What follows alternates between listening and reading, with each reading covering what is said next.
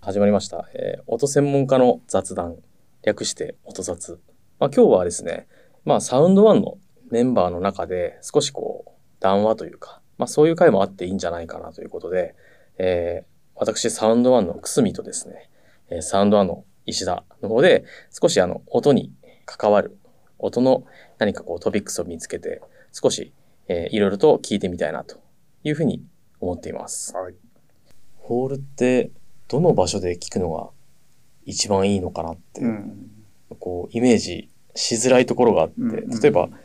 遠くてもステージから距離が遠くても、うん。真ん中の方がいいのかうん。近くても端っこにいた方がいいのかとかどこがいいポイントなのかなっていうのはなるほど。ちょっと思いますねあとは1階と2階だとどうかとか、そういうのってあるんですかそれもそれもね、めちゃくちゃ長くなるよ、この話。そうなんですかえっと、さっきの残響時間は、要は分母が、えっと、室内の表面積と吸音率で決まって、分子が容積で決まるっていうことは、座席のどこの位置かっていうパラメータはそこにはないわけですよ、ね。そうですねで実はこれもまあ80年代なんだけど80年代って室内音響すごく進化した時代なんですよ。うーんあのアカデミアの人もコンサルの人もいろんなアカデミアでやったあのアウトプットを実実用でこう生かしていくみたいな時時代で結構アクティブだったんですけども、ええーっとその時に神戸大学で教鞭取られてた森本先生っていう広がり感といえば森本先生っていう日本で言えばねほうで森本先生は、えっと、何を、えっと、主張してたかっていうと広がり感ということで音源の見かけの幅っていう言い方をしたんですね見かけの幅見かけの幅例えばステージの上でこうピアノを弾くじゃないですかはいでピアノを弾くときに残響がなければまあ我々無教室によく入るけどもはい要は音源がもう本当にピンポイントで特定できますよねああ見かけの幅はその人が喋ってる口の広さなんですよ、ああ、なるほど、なるほうど。ん無教室だとねうん。ところがある部屋に入って反響があると見かけの幅がこう広がるわけですよ。あで見かけの幅が広がるっていうことで、まあ、アパレントソースウィズスっていう指標を出されてじゃあ広がり感はじゃあそれだけかっていうとそれだけではなくって、えー、ともう一つ ASW っていうそのさっきのアパレントソースウィズスっていう音源の見かけの幅とちょっと話難しくなったけどあ、はい。もう一つは LEV だったかなリスナーズエンベロップメントって言ってはい。これは人が感じる要は音源の見かけの幅ではなくて人が音がこう包まれた感じがするうーん。座席の中で。はいはいはいはい。でそれは見かけの幅っていう音源側の話ではなくて要は受聴者側のはい。周辺で音がどれだけこう広がってるかっていう指標うん。でそれは結構後期の残響音っていうんだけどもパチンと叩いた時に後々の最初の方ではなくて初期反射音ではなくて後期の反射音群がそれに寄与するっていうようなことが分かったりしたんですねその時代に。あーまあ。ある意味、こう、いろんな方向に反射した音そうそうそうであればあるほどうんうん、包まれているとはいいうはいはか。いということでいくとうん、やっぱり、時間の最後の方う、んいろいろ反射して、たどり着いたああい音い、ポイントだね。の方そうでがすそうです。はい。こう包まれている感じがするうんっていうことなんです。包まれてねる。感じがうーん、なるほど、なるほど、なるほでそういうそのそれって座席ごとに違うわけですよ。ど。ああ、確かにそうですね。でそれをだからインパルス応答を音源と受音点と空間の空間の中における音源と受音点の関係でインパルス応答っていうのは決まるわけだけど、はいま。あ、インパルス応答この世界にいる人はみんなわかるんだけども、えっと、簡単に言うとホールの上でパチンと手を叩くはい。でそうすると最初にそのパチンと叩いて直接あやってくるのが直接音うん。でその後に例えばステージの上の天井だとか床だとか壁とかに反射して1回反射でやってくるのが、まあ、初期反射音ってこうあるわけですよね。はい。でそれはまあホールの中の客席の壁だとか天井とかも反射してくるわけだけども、でそれどんどんどんどん二重反射したり三重反射したり、もう数重反射してやってくはいはいるはい。やつがどんどんどん時間軸上重なってくるわけですよ。うんですからパチンと叩いたパルス音が最初は結構理算的に来るんだけども、うんうんそれがだんだんこう重なっていくはい。そういう時間軸上のパルスのつながりみたいなものをインパルスオートっていうんだけども、はい。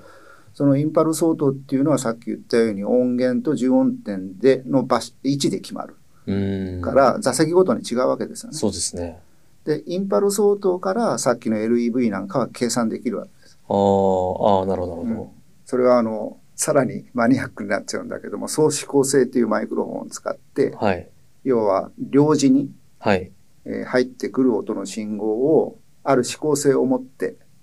速報にあの強い指向性を持った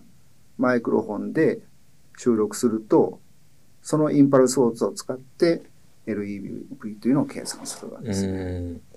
ーん。人間の耳が持っている指向性、方角によってこう感度がいい悪いってあると思うんですけど、うんうんうんまあそこを再現したような音の取り方を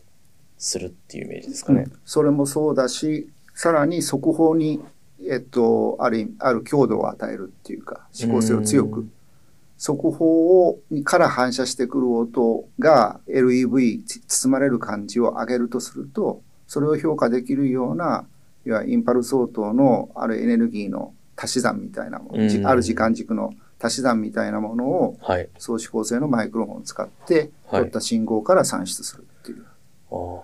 なんとなくこう、今のお話を聞いていると、遠くても正面の方がいいのか、うんうんうん、近くても端っこでいいのかって議論でいくと、なんか端っこにいる方がこう壁に近いので、うんうん残響っていう捉え方でいくと、壁の近くってあんまり良くないんじゃないかなってイメージが湧いたんですけど、あーはいどうなんですかね。まあ、あまり近すぎると例えば人間のその聴覚の、えー、と分解のパルスパルスの分解のって50ミリセカンドなんですね。はいはいはい。 50ミリセカンドっていうことは音が17メーター伝播するわけです。はい。ですから直接来たやつと10メーターぐらいの、まあ、余分な反射経路を取って通ってうんきたやつっていうのは、パルス波であれば一つの音に聞こえる。ああ、なるほどなるほどなるほだから17メートル離れる以上離れるとパパーンってこう2つの音に聞こえるわけですど。なるほど。ああだからその逆に壁に近すぎると直接来る音と壁から反射してくる音っていうのは、うんもうわずかな時間差でやってくるので、まあ、同じパルスであれば同じ一発の音に聞こえるだろうしはい。ただそれが広がりかにどう寄与するかっていうのはもっと何か綿密なうんあの分析が必要なんでしょうああ、なるねほど、なるほでただその久住さん言ったような正面がいいのか壁に近い方がいいのかっていう議論は昔からあってでそれは正面だと両時間相関度っていう要は両耳に入る耳の信号の相関っていうのが仮に音源が真正面だとするど。とはい。これ同じ1になんですよ1。一い相関が1になるわけですよ。ああ、左右に左と入って耳くるで。ええはいはい。まああの対象のホールとするはいはいはい左右対称のホーなルるほど、となするるほとど。土正面に座,、は座るとすうんるうと。んうん。で、それって広がり感が一番ない、ああの、数字になっちゃうんですね。そうなんですね。真ん中が一番広がり感が小さいんですか小い。さいんです。論理上は。論理上は。へえ。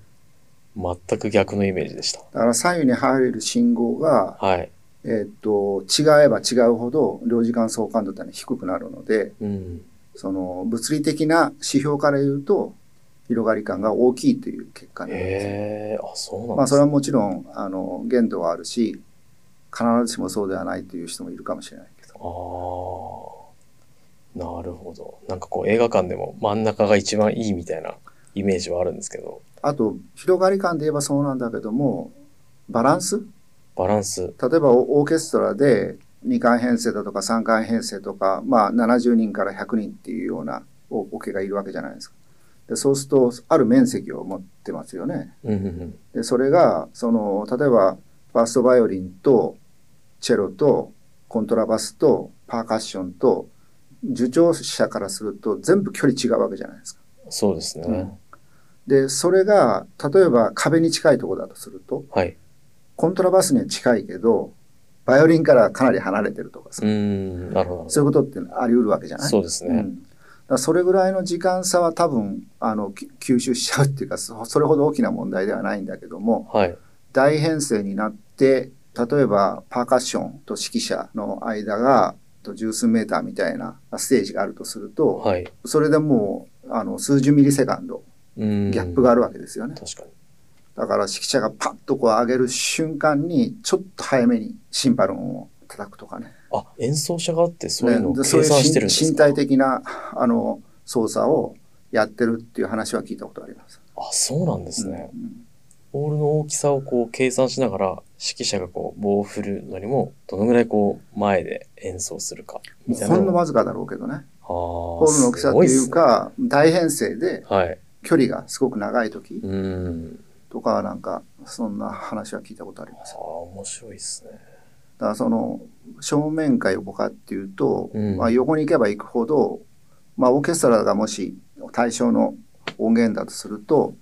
バランスはどんどん悪くなりますよね。ああそうですね、うん真正面が一番バランスはいいはずですよね。うん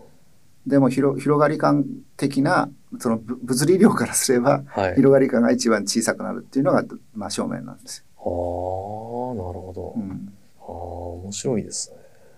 まあこんな感じで、まあ、音の専門家の方々をお招きして対談するっていうのもコンテンツとしてはお届けしたいなと思ってますけど、まあ、こういった形でちょっとライトなトピックスに関してもですね、まあ、サウンドワンのメンバーの中で雑談的に語っていければいいかなというふうに思いますので、はい、また